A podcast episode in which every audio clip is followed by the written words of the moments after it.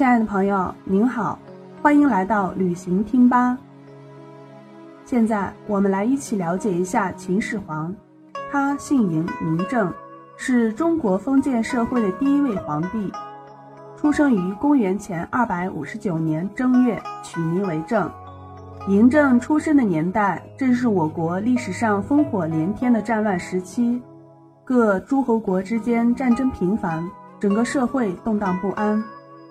他十三岁继位，二十二岁亲政，三十九岁力挽狂澜，一统天下，建立起了中国历史上第一个统一的多民族的封建王朝——秦王朝。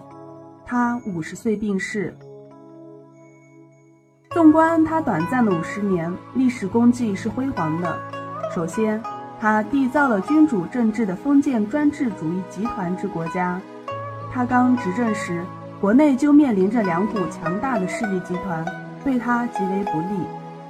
一是吕不韦为相，以忠父自居，操纵国事；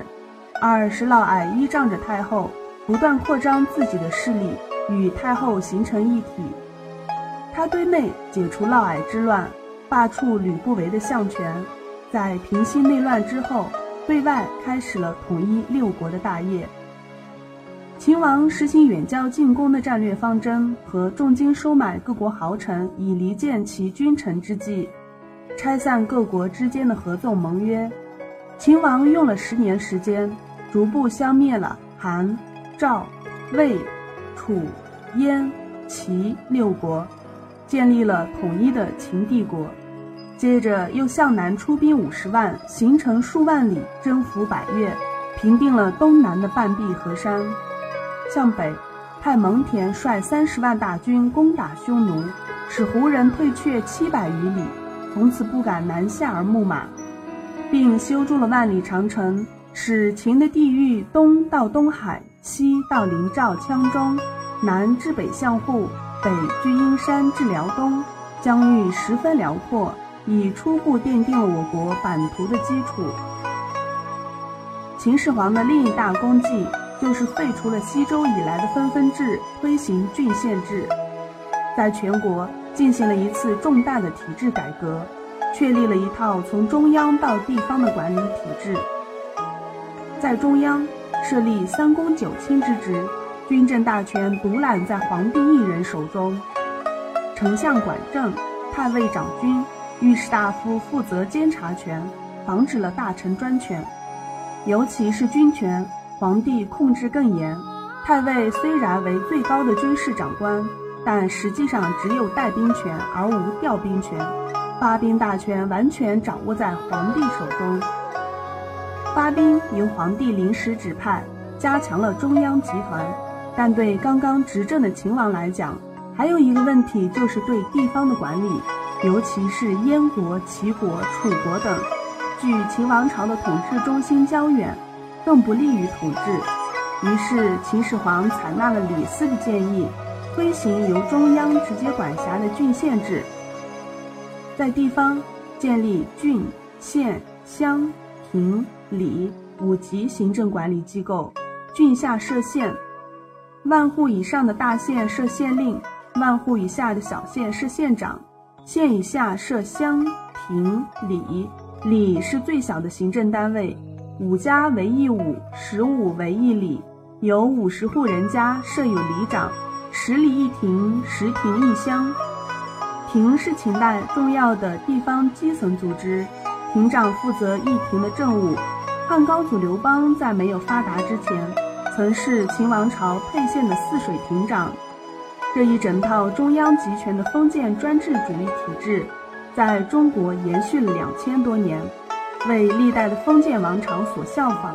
虽屡有变更，但都没有脱离秦制的宗旨。为了巩固秦王朝的统治，秦始皇还采取了一系列维护国家统一的措施。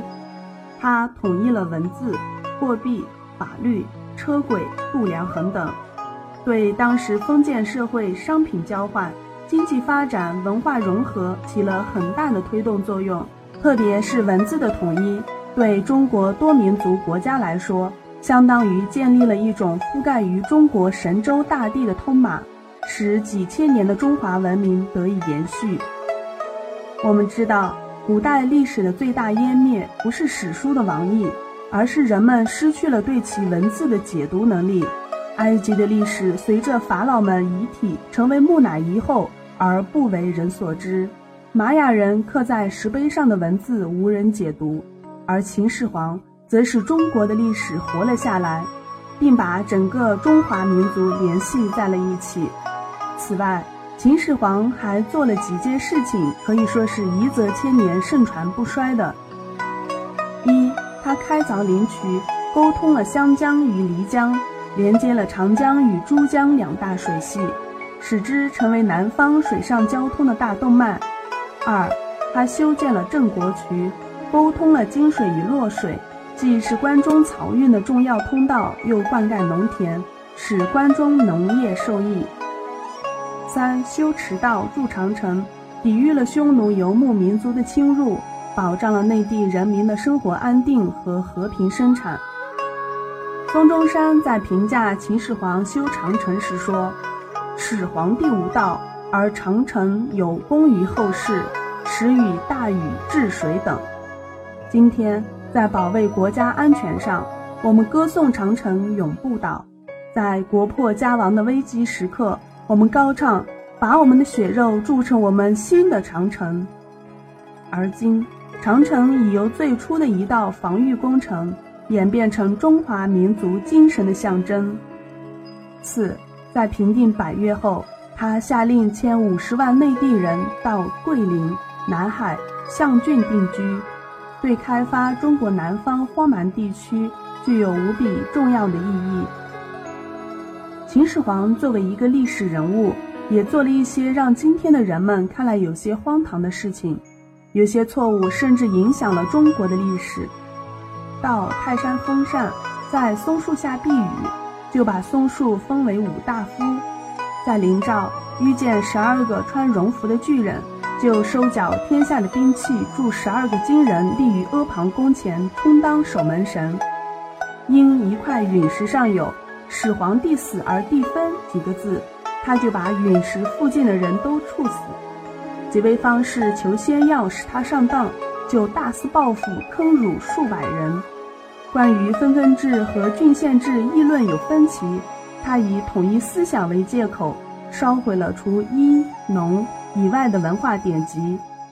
焚书坑儒更严重的后果是扼杀了学术讨论的自由，中断了春秋战国以来百家争鸣、思想活跃的局面，而且开了中国后代封建王朝大兴文字狱的恶例。还有。他劳命伤财，扩建宫殿，大修陵墓。秦始皇陵的修建，则是动用了全国民力七十二万多人，修了三十八年，总面积达六十平方公里。目前已知的各种陪葬坑、陪葬墓及建筑遗址六百多处，也可能只是秦始皇陵陪葬的冰山一角。可见当时给人们带来了多么重的劳役负担和繁杂赋税。不过，用今天的眼光来看，秦始皇陵给我们传递了许多秦代社会的信息，甚至一些信息直到今天还在影响着我们的生活。正是这些产生了巨大影响的珍贵价值，使之被列入世界文化遗产名录。如果您喜欢我们的讲解，可微信搜索“旅行听吧”，点击关注，随时随地想听就听，自由旅行，一路有我。更有全国精品一日游等你来。